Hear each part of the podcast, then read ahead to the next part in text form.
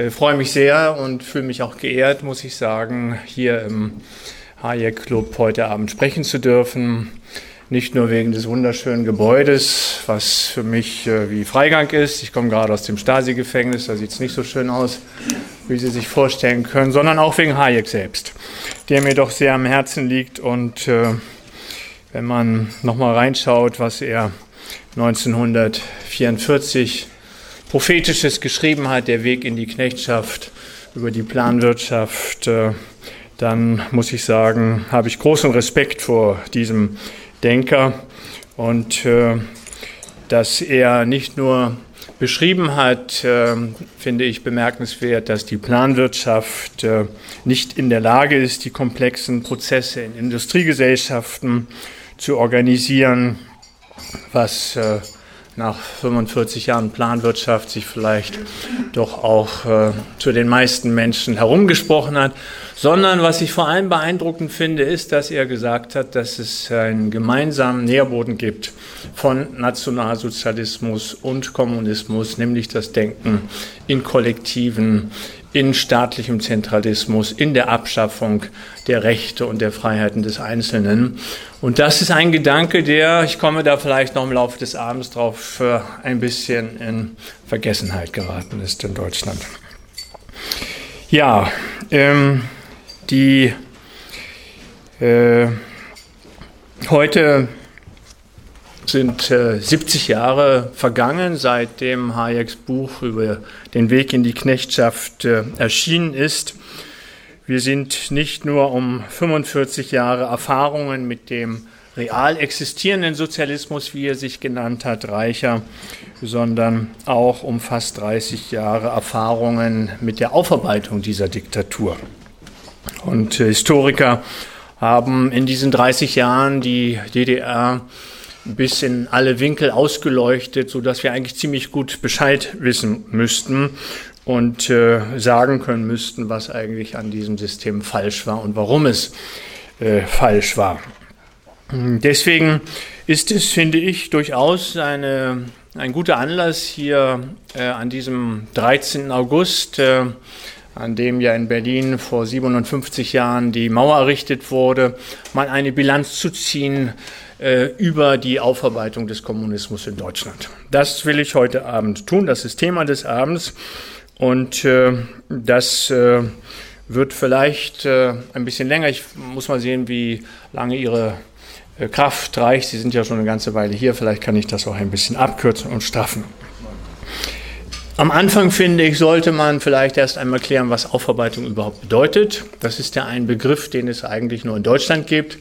In dem englischen oder internationalen Sprachraum Kontext heißt es Transitional Justice, also schon was ziemlich anderes, Übergangsjustiz, als was wir Aufarbeitung nennen. Ähm, und das ist äh, eben auch nicht äh, wirklich gut zu übersetzen. Ähm, und es umfasst ganz verschiedene Aspekte, die ich hier ein bisschen nacheinander auch aufblättern möchte. Das eine ist die Bestrafung der Täter von bestimmten verbrecherischen Regimen. In einem weiteren Sinne ist aber auch damit gemeint der Elitenaustausch, der nach dem Ende solcher Systeme normalerweise ansteht und dann auch durchgeführt wird oder eben auch nicht durchgeführt wird. Drittens spielt aber auch eine Rolle, was passiert mit den Opfern. Äh, werden sie rehabilitiert? Werden sie entschädigt? Gibt es eine Wiedergutmachung? Und äh, schließlich, und das wird im Laufe der Zeit immer wichtiger, geht es um die gesellschaftliche Aufarbeitung, also eigentlich um die Schaffung eines Bewusstseins äh, für das, was geschehen ist, welche Faktoren in die Diktatur geführt haben und wie sie sich für die Menschen ausgewirkt haben. Über diese vier Aspekte will ich im Folgenden kurz sprechen. Die Bestrafung der Täter. Das äh, ist nach dem Ende von Diktaturen eigentlich die Aufgabe Nummer eins, dass die, die verantwortlich sind für die Verbrechen, die begangen worden sind, äh, auch äh, bestraft werden.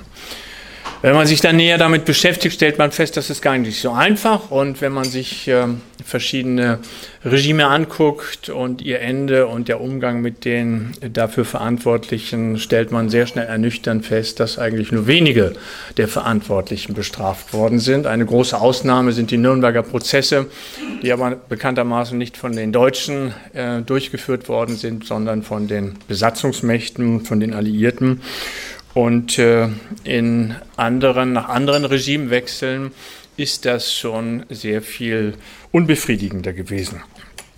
Nach der äh, oder im Zusammenhang mit dem Kommunismus äh, muss man vielleicht äh, äh, noch erwähnen, dass die juristische Aufarbeitung schon in der DDR begann.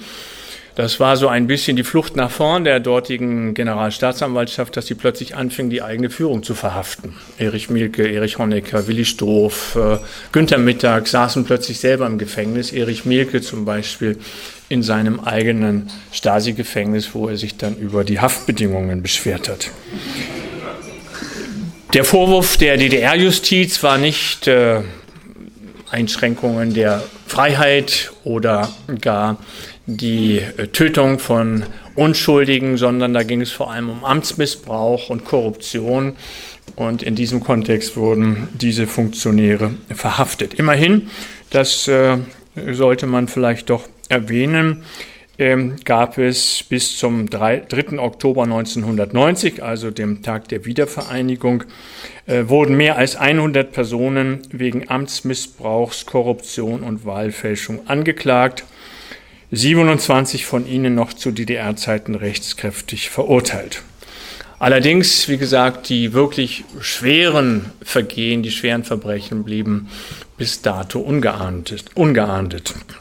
Das änderte sich dann nach der Wiedervereinigung.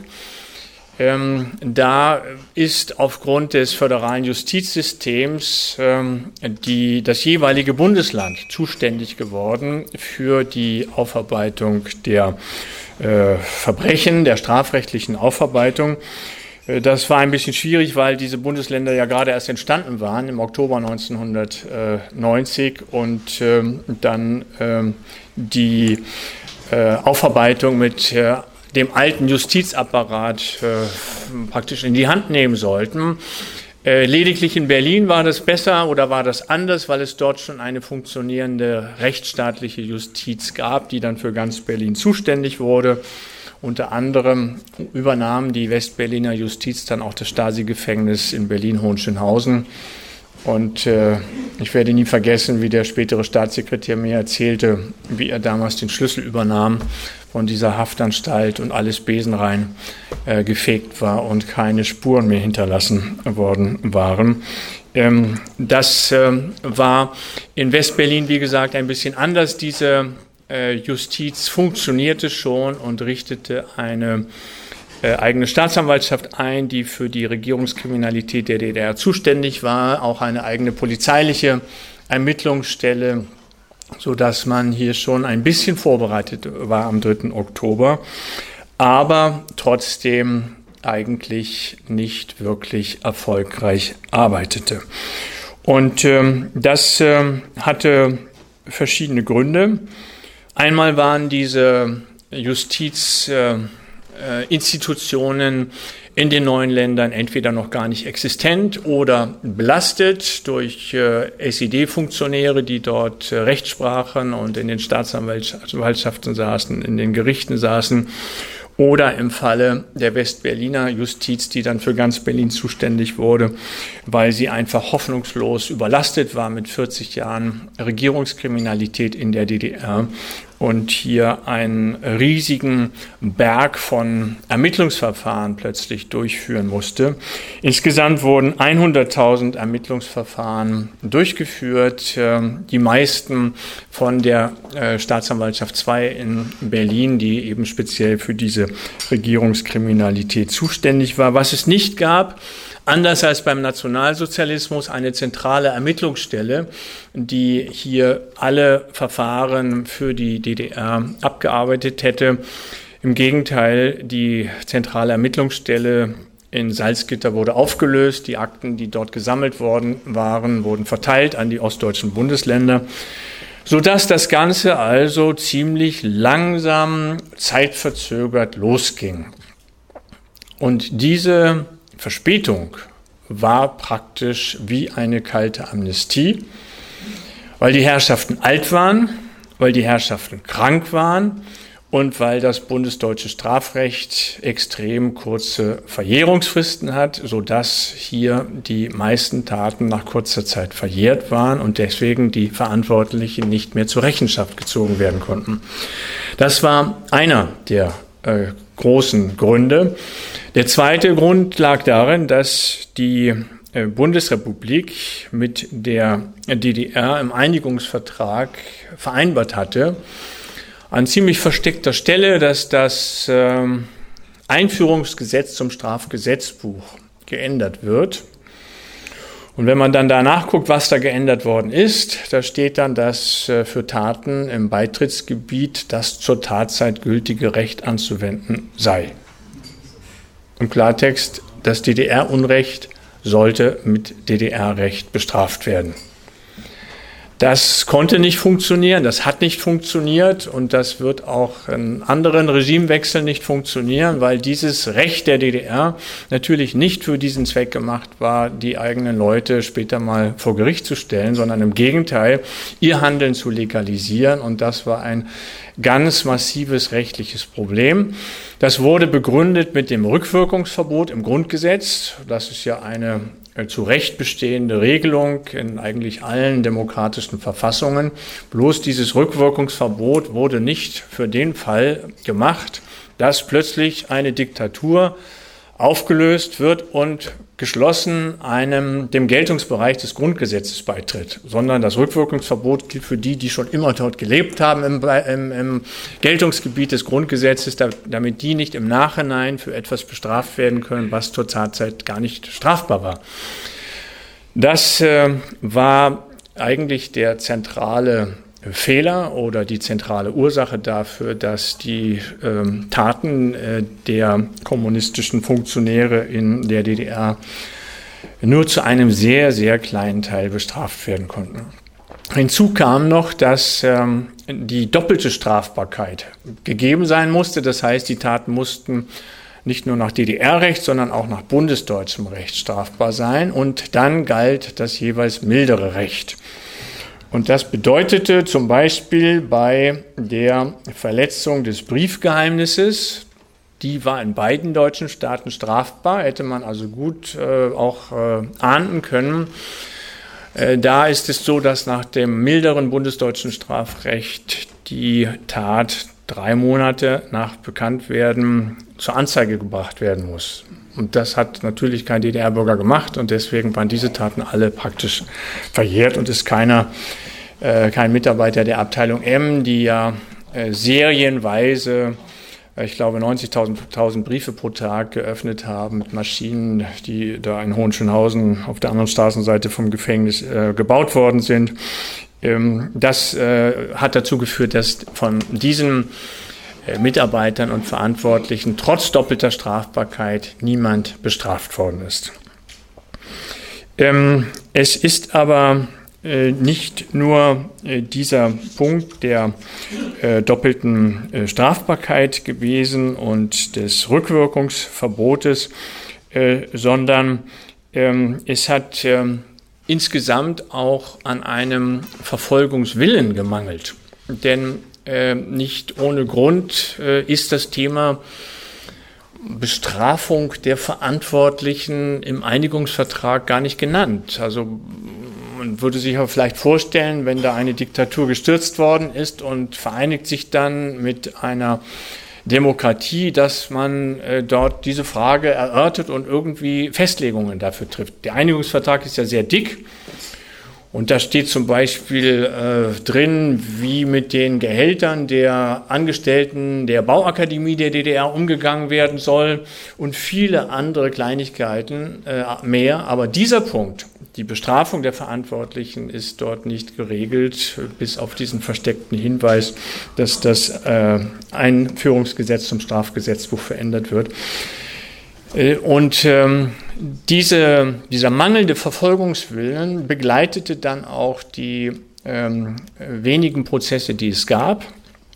Es gab dann ähm, eine höchstrichterliche Rechtsprechung, äh, dass es eine Ausnahme gibt bei der äh, Bestrafung von Taten in der DDR, die dort nicht strafbar waren, nämlich wenn man Flüchtlinge erschossen hatte. Wenn man sie zum Krüppel geschossen hatte, war das nicht strafbar. Wenn sie tot waren, dann äh, hat das BGH festgelegt, dann ist es strafbar, weil der Grenzsoldat hätte erkennen müssen, dass das nicht in Ordnung war. Und äh, damit waren dann auch die Auftraggeber, ähm, äh, der, der wurden auch, konnten auch zur Verantwortung gezogen werden. Deswegen ist die einzige größere Gruppe von äh, Urteilen sind äh, die sogenannten Mauerschützen, die allerdings äh, auch nach BGH-Rechtsprechung alle nur zu Bewährungsstrafen verurteilt werden durften, außer bei Exzesstaten. Äh, und einige wenige Politbüromitglieder, der Verteidigungsminister der DDR, der letzte SED-Generalsekretär Egon Krenz und der Chef der DDR-Grenztruppen Baumgarten. Also einige wenige sind am Ende äh, dann wegen dieser Rechtsprechung doch noch verurteilt worden. Die Strafen waren relativ mild, maximal sieben Jahre. Bei diesen, äh, wie soll ich sagen, äh, Inhaftierten äh, hat man dann die Haftzeit meistens schon nach der Hälfte und nicht nach zwei Dritteln, wie sonst üblich, zur Bewährung ausgesetzt, mit der Begründung, es gäbe ja keine Wiederholungsgefahr. Äh, deswegen wurden die meisten eben schon nach dreieinhalb Jahren äh, freigelassen oder nach vier Jahren. Aber das ist dann auch schon das Maximale. Ich will Ihnen kurz die Zahlen vorlesen, damit Sie das vielleicht nochmal auch so kompakt dargestellt bekommen. 62.000 Ermittlungsverfahren gegen rund 100.000 Personen wurden eingeleitet, also schon ziemlich viel. Äh, es kam aber nur 200 89 Personen äh, wurden wirklich verurteilt. 40 kamen ins Gefängnis. Und wie gesagt, meistens nur kurze Zeit. Dreieinhalb Jahre, vier Jahre ist das Maximum gewesen. Dann auch meistens im offenen Vollzug, wie Egon Kränes, der tagsüber am Flughafen Tegel Flugzeuge verkauft und abends im Gefängnis schlief. Und seit vielen, vielen Jahren wieder auf freiem Fuß ist, wie alle anderen auch. Mielke, vielleicht noch interessant, wurde nie verurteilt wegen seiner Taten als Minister für Staatssicherheit, sondern weil er zwei Polizisten erschossen hat im Jahr 1931 in der Weimarer Republik. Honecker hat man vor Gericht gestellt. Er wurde dann auf Beschluss des äh, Berliner Verfassungsgerichtes freigelassen, ist dann nach Chile entkommen. Aus gesundheitlichen Gründen hat das Gericht äh, das so entschieden, wobei damals auch umstritten war, äh, ob das rechtmäßig war, weil er nach wie vor prozess- und haftfähig war. Nur die Lebenszeitprognose sah nicht gut aus und das war dann die Begründung dafür, dass man ihn auf freien Fuß gesetzt hat. Er hat dann aber noch eine ganze Zeit in Chile seinen Lebensabend genossen.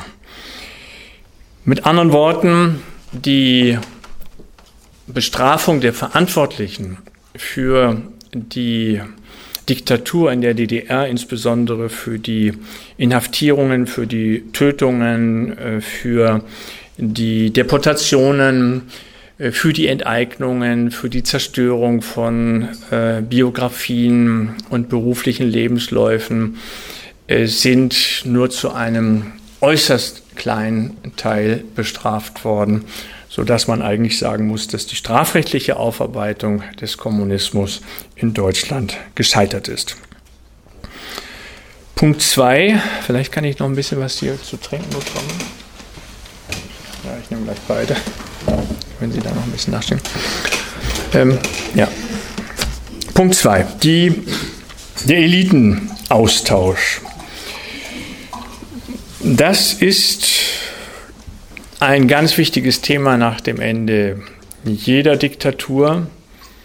War in Deutschland besonders einfach, weil man genügend Westeliten hatte, die man praktisch einführen konnte. Das ist in anderen Ländern viel schwieriger. Rumänien, Bulgarien, Ungarn, die haben nur ihre eigenen Eliten. Und äh, da kann man die Richter nicht einfach vor die Tür setzen und äh, neue Richter einsetzen, weil das eben ein längerer Bildungsweg äh, ist, um dazu zu kommen. Ähm, in Deutschland hat man allerdings ähm, hier sich vor allem auf einen Aspekt ähm, konzentriert oder auch beschränkt, nämlich die Überprüfung auf eine frühere Stasi-Mitarbeiterschaft. Ähm, das ist insofern verwunderlich, als die Stasi ja eigentlich nur eine Art Dienstleistungsorgan der Partei war. Ähm, das, sie nannten sich ja selbst, wir sind Schild und Schwert der Partei. Und nicht wir sind die Partei oder wir sagen, äh, entscheiden, was hier geschieht. Äh, trotzdem hat man sich auf diesen Aspekt äh, beschränkt und äh, das kann man vielleicht erklären historisch daraus, dass äh, vor allem in der Anfangszeit plötzlich bekannt wurde, dass der runde Tisch zum Beispiel zur Hälfte aus Stasi-Leuten bestand, dass die Volkskammer zu großen oder erheblichen Teilen äh, aus Stasi-Leuten bestand, dass äh, der Chef äh, der äh, Sozialdemokratie in Ostdeutschland ein IM war, ein inoffizieller Mitarbeiter, dass der Chef der CDU-nahen äh, Oppositionsorganisation Demokratischer Aufbruch, Aufbruch ein inoffizieller Mitarbeiter war. Also da gab es eine gewisse Nervosität, äh, dass hier äh, die äh, alten äh, Netzwerke des Staatssicherheitsdienstes weiter funktionieren könnten. Deswegen hat man ein Gesetz verabschiedet, Ende 91 ist dann ähm, äh, Anfang 92 in Kraft getreten, das Stasi-Unterlagengesetz, äh, was eigentlich ganz verschiedene Zwecke erfüllte. Einerseits sollte es alle Stasi-Unterlagen unter Verschluss nehmen, dass die nicht frei herumvagabundieren können. Andererseits sollte es den Opfern die Möglichkeit geben zu erfahren, was mit ihnen eigentlich passiert ist, was die Stasi mit ihnen gemacht hat. Und dann äh, vor allem auch ähm, sollten die, sollte die Möglichkeit geschaffen werden, dass man Personen auf eine Stasi-Tätigkeit überprüfen kann. Das hat dann auch äh, stattgefunden in großem Ausmaß. 1,7 Millionen Überprüfungen gab es auf eine Stasi-Tätigkeit, wohlgemerkt nicht auf eine SED-Funktionärstätigkeit. Äh, die blieben also außen vor. Und ähm, die Ergebnisse und die Praxis waren allerdings sehr unterschiedlich, weil das Gesetz nicht vorschrieb, diese Überprüfung durchzuführen, sondern nur die Möglichkeit einräumte. Und äh, deswegen äh, stimmt es auch nicht, was die damalige PDS oft kolportiert hat, dass hier eine Art Regelüberprüfung stattfinde, äh, Berufsverbote, äh, Hexenjagd und was es da für Begriffe damals gab, sondern das Gesetz eröffnete nur die Möglichkeit, und das kann man schon daran zeigen, äh, dass es nur eine Möglichkeit war, dass die Linkspartei sich niemals hat überprüfen lassen. Das gab es nämlich auch die Möglichkeit, dass die Bundestags- und Landtagsabgeordneten überprüft würden. Und alle anderen Parteien haben das gemacht, nur die Linkspartei nicht. Äh, und äh, das äh, konnte sie auch, weil das im Gesetz nicht vorgeschrieben war. Ähnlich unterschiedlich war es dann auch in den Bundesländern. Die, in Berlin zum Beispiel wurden Stasi-Mitarbeiter aus der Polizei ziemlich weitgehend entfernt. Die wurden also überprüft, die Ostberliner Polizisten, und wer für die Stasi heimlich gearbeitet hatte, wurde dann entlassen. Die Sachsen und die Brandenburger haben das nicht gemacht. Die haben die alle übernommen. Mit der berechtigten oder unberechtigten Begründung, äh, dass äh, man irgendwie für Ordnung sorgen müsse und die verstehen was von Sicherheit. Äh, deswegen lassen wir die mal da. Das ist in den letzten Jahren auch immer mal wieder aufgepoppt dass dann irgendwie der Polizeichef von Bautzen sich als äh, Stasimann empuppt hat oder von irgendeiner, einem Präsidium in Brandenburg. Ähm, bei den Lehrern war es wieder anders. Die wurden in Sachsen ziemlich rabiat gefeuert. Ähm, in Berlin sind die Bezirke zuständig. und die Bezirke sind im Ostteil Berlins zum Teil mit absoluter Mehrheit damals von der PDS regiert worden und die haben sie nicht rausgeschmissen. In den eher konservativen oder sozialdemokratischen Bezirken in Westberlin gab es praktisch das Problem nicht der ehemaligen Stasi-Mitarbeiter, sodass man also hier in Berlin doch ziemlich viele Lehrer, die zum Beispiel ihre Schüler ausspioniert haben äh, oder ihre Kollegen äh, übernommen hat und im Schuldienst belassen hat.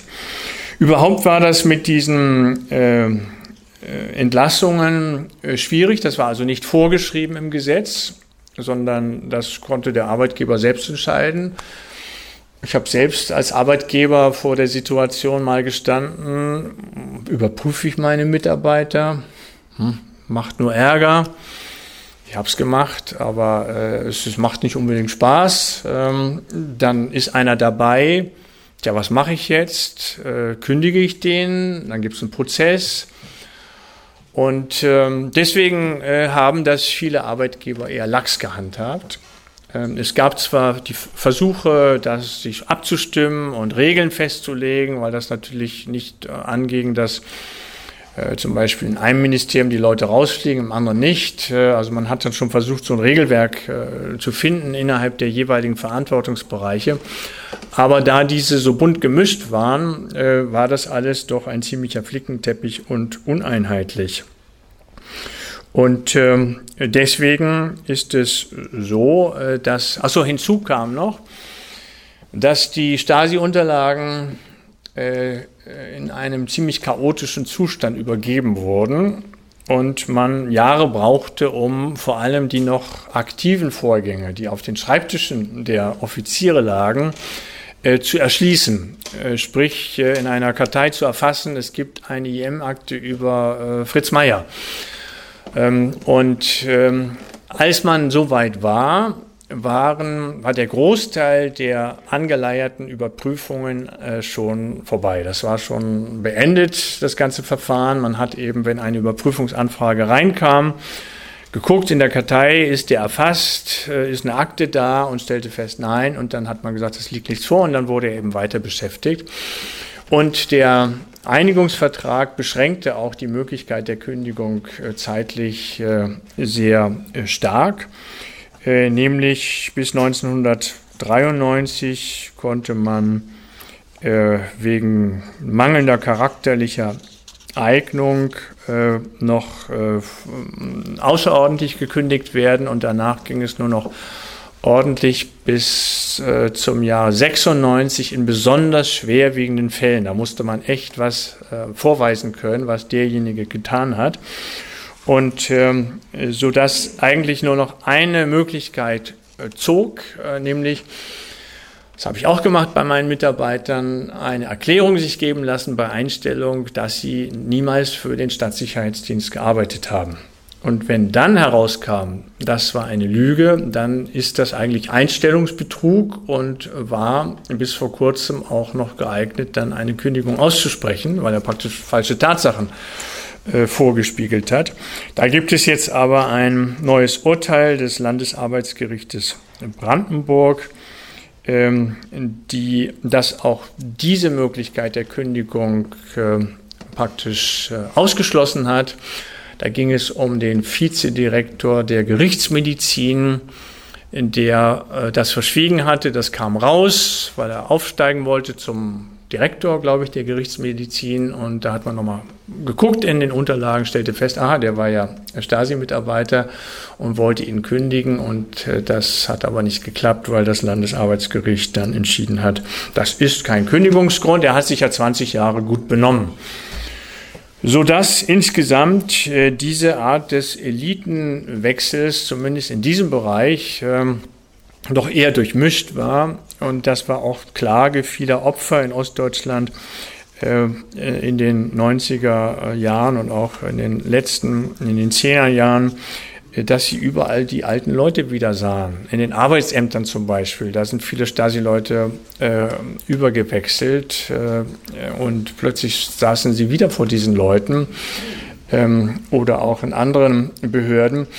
Äh, ähm, führte auch zu einem ja, wie soll ich sagen, so einem, einer, einem, einem Klima ähm, der alten Seilschaften, die sich gegenseitig stärkten und auch bestärkten, auch äh, in Kombination mit den ostdeutschen Lokalzeitungen, die ja ursprünglich alle der SED gehörten und wo das Personal praktisch, als sie dann zum Verkauf standen und von westdeutschen Verlagen gekauft wurden, überwiegend übernommen worden sind. Da gab es dann oft auch keine Überprüfungen.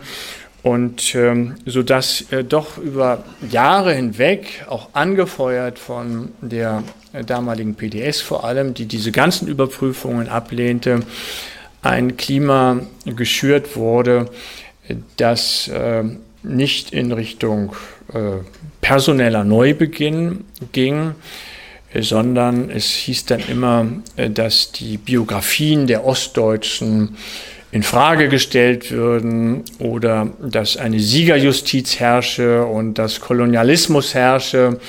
Und das wurde sehr geschickt, wurde aus dem Konflikt zwischen oben und unten, also zwischen Diktatoren und ihren Handlangern und denen, die davon betroffen waren, wurde umgemünzt in einen Konflikt zwischen Ost und West was in Deutschland besonders leicht war, weil eben dieser Elitenaustausch ähm, dann äh, vor allem über Zufuhr aus dem Westen äh, versucht wurde äh, zu organisieren. 50 Prozent der Richter und Staatsanwälte sind übernommen worden, die andere Hälfte in der Regel dann aus Westdeutschland äh, eingeflogen worden sozusagen. Äh, die einzigen Bereiche, wo es wirklich einen ziemlich radikalen Neubeginn gab, war vor allem die Armee, weil die DDR-Armee aufgelöst wurde und äh, von 36.000 hauptamtlichen Offizieren, die besonders linientreu waren, wurden ähm, also nur gut 3.000 übernommen. Äh, auch darüber gab es lautes Wegeschrei. Ähm, aber man hat das damals auch vor allem damit begründet, dass die äh, Zahl der Soldaten ohnehin abgesenkt werden sollte, weil es ja keine Notwendigkeit mehr gab. Inzwischen äh, ist man vielleicht da äh, zu anderen Erkenntnissen gekommen, aber damals dachte man, wir können praktisch einpacken mit unserer Armee, wir brauchen das alles nicht mehr und hat dann die Zahl der äh, Soldaten massiv abgesenkt und äh, deswegen ist von den früheren DDR-Offizieren nur ein sehr kleiner Teil in die Bundeswehr übernommen worden. Der andere Bereich, wo man auch sagen kann, da hat es ganz gut geklappt, sind die Universitäten. Das lag aber nicht an den Stasi-Überprüfungen, sondern da wurden einfach Kommissionen eingesetzt, die jeden einzelnen Wissenschaftler evaluierten. Die mussten sich neu bewerben. Und da die meisten Wissenschaftler in der DDR aufgrund ihres Parteibuches ihre Professur bekamen, sind eben doch viele rausgefallen und äh, dann durch neue Leute ersetzt worden.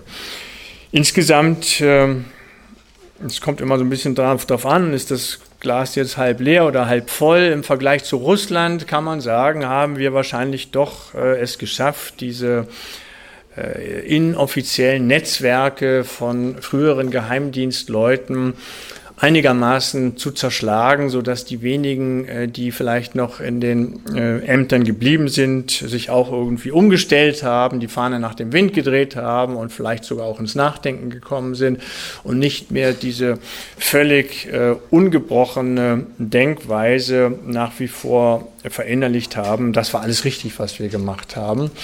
Aber auf der anderen Seite äh, gibt es doch schon auch einen erheblichen äh, Teil äh, von äh, ehemaligen Funktionären und äh, ja, Handlangern des, der kommunistischen Diktatur, die dann ganz erstaunliche Karrieren gemacht haben. Also wenn Sie zum Beispiel an Maybrit Illner denken, die am Roten Kloster studiert hat, die Kaderschmiede für DDR-Journalisten, wo wirklich nur 150-prozentige hinkamen, oder ich glaube, die Intendantin des MDR hat so eine ähnliche Karriere hinter sich. Ähm, ich habe die Einzelfälle jetzt gar nicht äh, alle im Kopf, will die auch gar nicht alle aufzählen, aber es ist schon immer wieder erstaunlich, wie viele äh, sich doch da hier ganz gut in die neue Zeit gerettet haben. Meine Mutter hat immer gesagt, das bezog sie auf den Nationalsozialismus, Fett schwimmt oben. Und das kann man auch, glaube ich, ganz gut für die DDR so sagen. Ähm, ja, vielleicht ähm, noch ein äh, dritter Punkt, nämlich äh, die Frage der Opferentschädigung. Äh, Sie können sich vorstellen, wenn äh, Sie in einem solchen Regime im Gefängnis saßen, dann geht es Ihnen danach nicht besonders gut. Und wenn das Regime dann zusammenbricht, dann äh, geht es erstmal darum, dass, dass, dass Ihre ähm, äh, Vorstrafe sozusagen aufgehoben wird, dass Sie offiziell für unschuldig erklärt werden, sprich rehabilitiert. Und dann stellt sich natürlich auch die Frage, was ist mit der Zeit da im Gefängnis? Ähm, Kriege ich da irgendwie eine Entschädigung dafür? Wird das äh, vielleicht bei der Rente in irgendeiner Form berechnet? Wie ist das überhaupt? Ich durfte nicht studieren, ich durfte nicht Professor werden. Die anderen machten Karriere. Ich habe äh, dort äh, eben äh, dann als Friedhofswärter, äh, Friedhofsgärtner gearbeitet oder im Krankenhaus arbeiten müssen. Ähm, also diese ganzen Fragen äh, stellten sich auch nach dem Ende des Kommunismus. Und äh, es wurden zwei Gesetze vor allem gemacht. Äh, das erste SED-Unrechtsbereinigungsgesetz äh, sah vor, dass man ein förmliches Rehabilitierungsverfahren anstrengen konnte. Das heißt, der Inhaftierte schrieb einen Brief an das zuständige Gericht und beantragte seine Rehabilitierung. Das wurde dann überprüft und dann gab es irgendwann Post, ja, das Urteil ist aufgehoben. Äh, dieses Verfahren war seltsam bürokratisch und unpersönlich. Es gab also keine Anhörungen ähm, und es gab auch nicht, wie in anderen Ländern, kommen so ein bisschen rum in der Welt und weiß das, zum Beispiel in Taiwan äh, wird das in einer Zeremonie organisiert. Dann kommen also 3000 äh, äh, politische, ehemalige politische Häftlinge zu einer Feierstunde zusammen und dann bekommen sie in einer feierlichen Zeremonie eine Urkunde des Staatspräsidenten und des Regierungschefs, dass sie unschuldig in Haft saßen. In Deutschland bekam man einen Amtsbrief vom Gericht, Urteil ist aufgehoben oder eben auch nicht und dann konnte man äh, versuchen, dagegen vorzugehen. Ähm, das hat aber noch relativ gut geklappt, weil das nichts kostete. Aber alles andere, was die Entschädigung anbetrifft, äh, da war es dann schon sehr viel schwieriger. Äh, es gab ja eigentlich ein ziemlich ausgefeiltes Entschädigungsgesetz für Opfer des Nationalsozialismus. Das wurde nicht angewandt. Das hätte man eigentlich übertragen können. Das erschien aber äh, den damaligen politischen Verantwortlichen zu teuer. Die sagten, wir brauchen das Geld für den Aufbau Ost und nicht für die Opfer, um das mal so klar zu sagen. Und deswegen wurde, wie mir Frau Leuthäuser-Schnarrenberger mal verriet, von Herrn Weigel eine, ein Limit gesetzt. Mehr gibt es nicht. Und danach wurde das Gesetz gestrickt und das sah vor, für jeden Monat Haft gibt es 300 D-Mark. Das war die Hälfte von dem, was man in der Bundesrepublik bekam, wenn man in U-Haft kam und dann äh, freigesprochen wurde und praktisch umsonst oder äh, unschuldig in der U-Haft saß. Ähm, das führte dann zu der skurrilen Situation, dass Willi Stoff, der Ministerpräsident der DDR, äh, dessen Verfahren eingestellt wurde, weil er krank war oder erklärte, krank zu sein, der bekam dann 600 Mark Entschädigung für seine Zeit im äh, demokratischen, rechtsstaatlichen Gefängnis. Und seine eigenen Häftlinge bekamen nur 300 D-Mark äh, in den weniger freundlichen DDR-Gefängnissen. Das wurde erst 1998 angepasst unter Gerhard Schröder. Eine der wenigen guten Taten, die ich ihm anrechnen kann, wenn ich an seinen weiteren Werdegang denke. Äh, das war auch vor allem auf Druck der Grünen damals passiert und war äh, immerhin eine Gleichstellung der Entschädigungsregelungen für Haftopfer in der Demokratie und in der äh, Diktatur. Äh, das äh, ist aber, wenn Sie das mal zusammenrechnen, also es wurde dann eben auf 300 Euro pro Monat erhöht. Das sind 3600 Euro pro Jahr im Gefängnis. Zehn Jahre Bautzen, 36.000 Euro. Ein Auto. Also richtig viel ist das nicht. Und vor allem nicht, wenn Sie nicht mehr auf die Füße danach gekommen sind so dass man also dann festgestellt hat, dass es hier auch ein ernstes soziales Problem gibt. Vor allem in Kontrast zu den äh, Funktionären. Denn da war es so, die verdienten sehr gut in der DDR und die hatten vor allem super Rentenversicherungen. Da gab es so ein geheimes Sonderversorgungssystem, was ihnen 90 Prozent des äh, letzten Nettoeinkommens als Rente sicherte. Und die Volkskammer hat noch 1990, als die Wirtschafts- und Währungsunion äh, beschlossen wurde, wo das DDR-Rentensystem praktisch in das Westrentensystem überführt wurde, gesagt, das kann ja nicht sein, dass die äh, ganzen Funktionäre und ihre Sonderrenten jetzt plötzlich ähm, dann ähm, die DDR-Renten in, in, in D-Mark erhalten. Aber genau das war beschlossen worden. Und die Volkskammer hat dann gesagt, also wir machen eine Kappung, eine Kappungsgrenze. Und zwar in Höhe einer normalen DDR-Rente, Durchschnittsrente. Das hat der Bundestag dann nochmal bekräftigt, als er dann äh, vereinigt war nach ähm, dem Beitritt der DDR zur Bundesrepublik. Und dagegen äh, sind dann diese Herrschaften juristisch vorgegangen. Und in einem Rechtsstaat äh, hat man auch das Recht dazu und man bekommt auch Prozesskostenhilfe und so weiter und so fort. Und sie haben praktisch alle diese Kappungsregelungen äh, durch Beschluss des Bundesverfassungsgerichtes äh, weggekriegt. Gekappt sind nur noch unmittelbare Mitarbeiter, hauptamtliche Mitarbeiter des Staatssicherheitsdienstes und äh, SED-Funktionäre, die weisungsbefugt waren für die Stasi. Ist auch ein bisschen unlogisch eigentlich. Ähm, warum es nun ausgerechnet nur die Stasi-Leute trifft, ähm, die, also ein, ein Stationsleiter in Bautzen zum Beispiel gehörte zum Innenministerium, dessen Rente ist nach zehn Jahren Tätigkeit dort eben deutlich äh, größer als die des äh, Häftlings, der dort zehn Jahre saß. Ähm, und äh, durch diese Aufhebung der Kappung entstand plötzlich eine Schere dass die Opfer äh, hier, äh, weil sie weder zusatz- und sonderversichert waren, noch Karriere machen durften, äh, oftmals sogar auch gesundheitlich schwer angeschlagen waren und irgendwie nicht mehr richtig auf die Füße gekommen waren. Also sprich, ähm, es ihnen wirklich materiell sehr schlecht ging, während die anderen plötzlich Doppelverdiener, Mann im Innenministerium, Frau im Innenministerium, äh, dann diese doch äh, sehr üppigen äh, Rentenzahlungen erhielten. Und daraufhin hat man dann äh, ein Gesetz erlassen, wonach, wenn Menschen mehr als sechs Monate in Haft saßen äh, und weniger als 1000 Euro Einkommen haben, dass sie dann 250 Euro draufkriegen, Opferrente wurde neulich angepasst auf 300 Euro. Also 300 Euro gibt es inzwischen für diejenigen, die weniger als 1035 Euro Einkommen haben und sechs Monate im Gefängnis saßen. Äh, in diesem zweiten SED-Unrechtsbereinigungsgesetz gibt es auch noch ein paar andere Regelungen, äh, die wichtig sind. Rentenversicherung, dass die Haftzeiten irgendwie anerkannt werden, äh, Verwaltungsakte, ich werde von der Uni exmatrikuliert. Das konnte man nicht rehabilitieren, das war in dem ersten Gesetz gar nicht vorgesehen. Da hat man also eine Regelung gefunden, dass man also solche Verwaltungsentscheidungen aufheben konnte.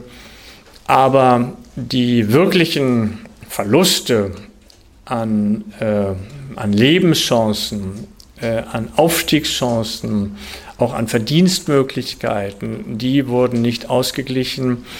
Äh, bei den Enteignungen äh, hat man noch am meisten getan dafür, dass die Enteigneten ihr Eigentum zurückerhielten. Allerdings nur für den Zeitraum ab äh, Gründung der DDR 49 bis 89. Das Problem war, dass bis dahin die, der größte Teil der Enteignung schon passiert war, nämlich vor 49 durch die sowjetische Besatzungsmacht. Ähm, da hat mir mal äh, vor gar nicht so langer Zeit ein CSU-Abgeordneter erzählt, der damals bei den äh, Verhandlungen dabei war, warum das so war. Äh, der Staat wollte einfach dieses, dieses, diesen Besitz, diesen Wert von diesen Ländereien, die damals enteignet worden sind, von diesen Fabriken.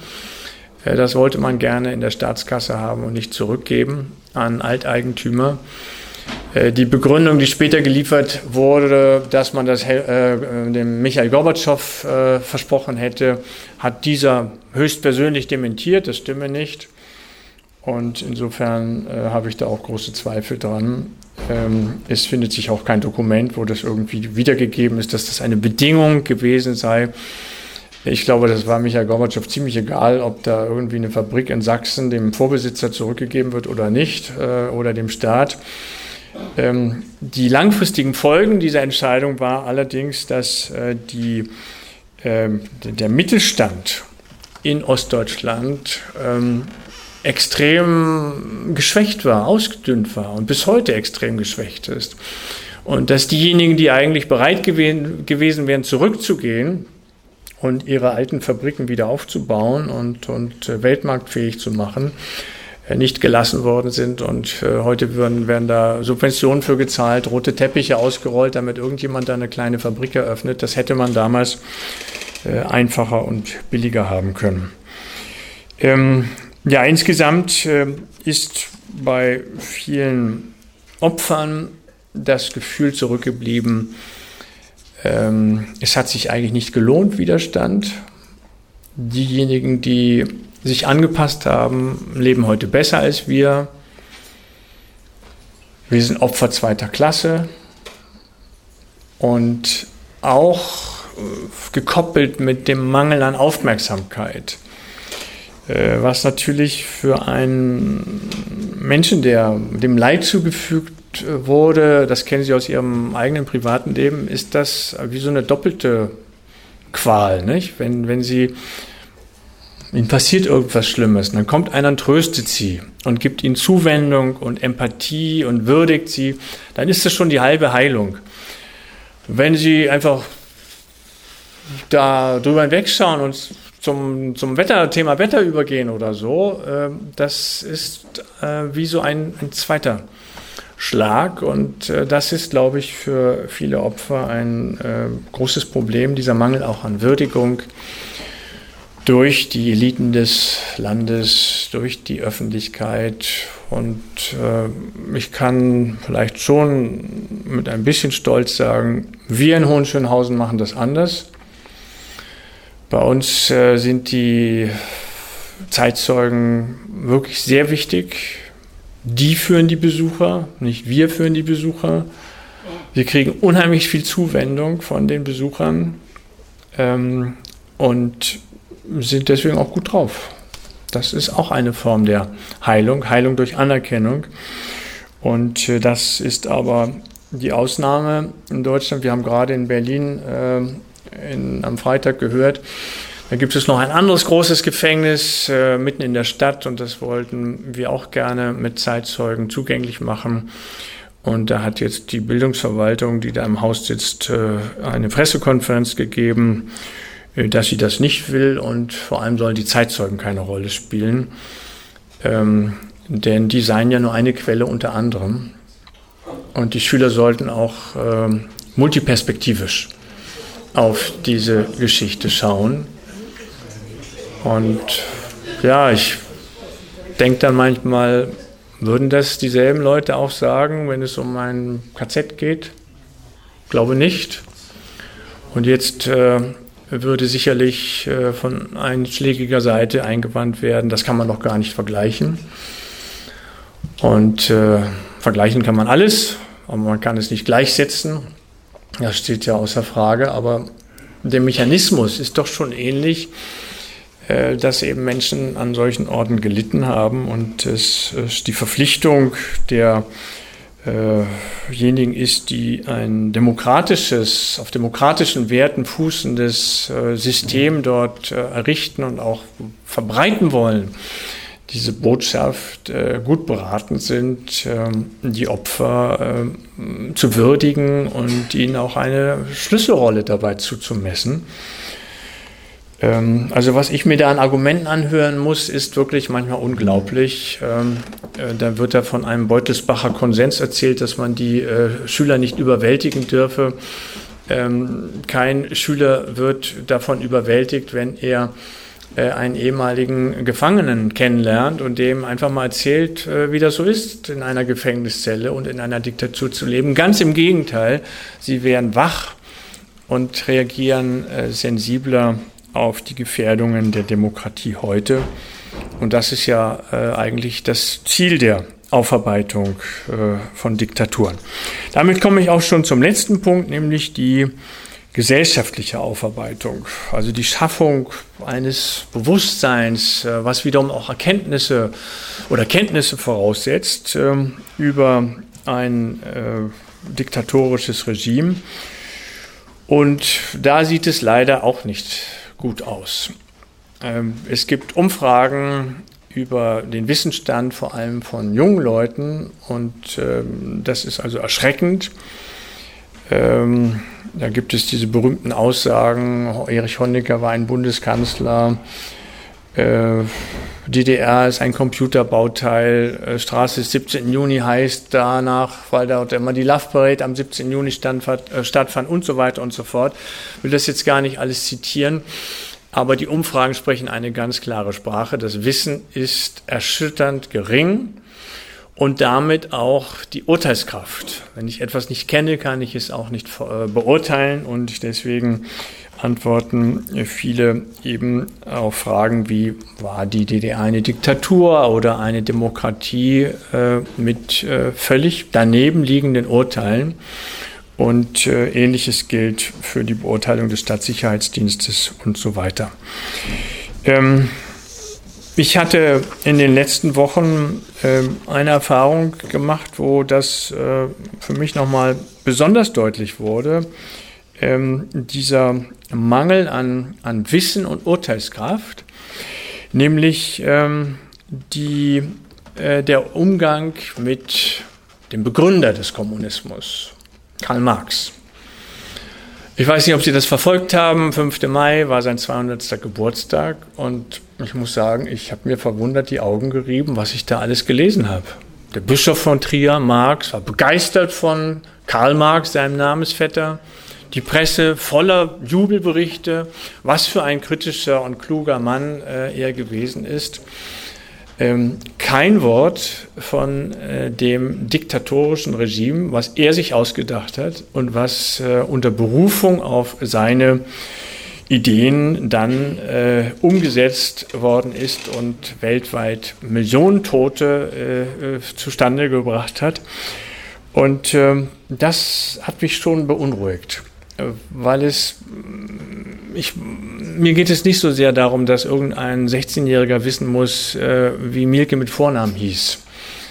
Aber er sollte verstehen, dass ein, eine, eine, eine politische Idee oder Theorie, die darauf, die darauf setzt, mit Gewalt, mit einem Denken in Kollektiven statt in Einzelnen und ihren Freiheitsrechten mit einer völligen äh, Fokussierung auf den Staat, der alles regeln soll, und vor allem mit einem absoluten Wahrheitsanspruch, äh, der es äh, legitim erscheinen lässt, alle anderen Meinungen zu unterdrücken. Die sind ja nur bürgerlich, nicht wissenschaftlich und wie das alles hieß.